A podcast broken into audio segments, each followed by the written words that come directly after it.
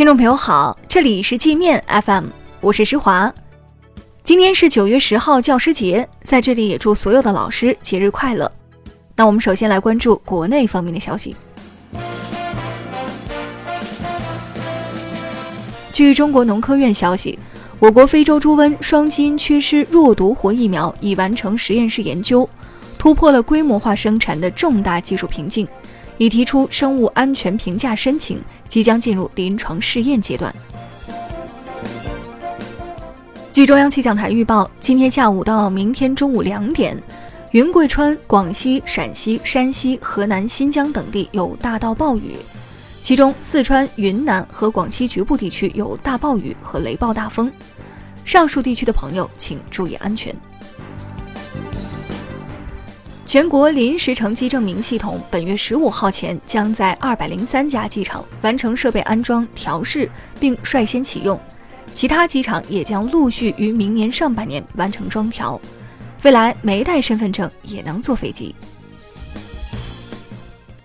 五十五岁的马云今天卸任阿里巴巴集团董事局主席，但将继续担任董事会成员，直到明年股东大会。现任阿里集团 CEO 张勇接任董事局主席一职。原《新京报》社长戴自更因涉嫌违纪违法，今天下午被北京市政协撤销委员职务。戴自更曾在《新京报》担任社长十四年，二零一七年出任北京文化投资发展集团总经理，今年六月十号被纪委调查。伟创力被华为踢出供应链后，其承接的华为业务已被比亚迪和富士康包揽。由比亚迪长沙厂生产的首批华为手机已量产下线。政治蛋糕之争让国民党再次面临大分裂。据台媒报道，郭台铭可能在本周五宣布退出国民党，以独立参选人身份参与明年台湾选举。此举将导致国民党内讧加剧，给韩国瑜的选情带来重击。云南宣城一个贫困家庭学生以七百一十三分的高分考上清华大学，收到录取通知书时，正和妈妈在建筑工地上搬砖。他在上学后写的一篇作文中说：“唯有自强不息，才有将来的无限可能。”江西省上饶县石人乡乡政府办公楼内发生一起轮奸案，该乡国土所副所长伙同另一男子在政府办公大楼内将一名未婚女子强奸，两名嫌犯已被当地警方逮捕。北京房山良乡水岸一号房产项目被曝逢雨就漏，业主反映花七百万新买的房子，一场大雨后家具全被泡。阳台墙壁一抠就掉渣，找物业和维保中心解决问题，双方都推卸责任。福建泉州一男子因工作不顺利，一时冲动将刚从银行取出的十万元现金抛洒在十字路口，引发路人哄抢，造成交通拥堵。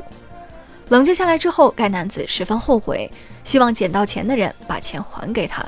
十万块钱呐，这冲动的代价不小啊！我们接着来关注国际方面的消息。美国政府将两年前扣押的一批华为交换机、服务器等产品归还给了华为美国子公司，但未对非法扣押做出任何解释。华为决定就此事撤回针对多个美国政府部门的诉讼。美国防长出言挑衅称，俄罗斯不是个正常国家，应该像美国那样行事才正常。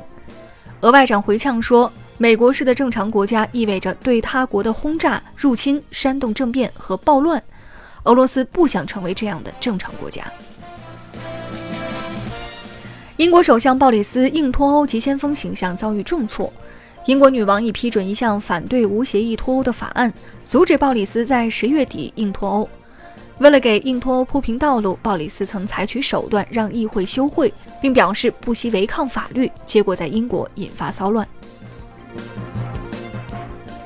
伊朗计划对铁矿石出口加征百分之二十五的出口关税，提案已报请议会批准，若顺利通过，将于本月二十三号生效。伊朗是中国第六大铁矿石供应国，每年约有百分之九十一的铁矿石出口到中国。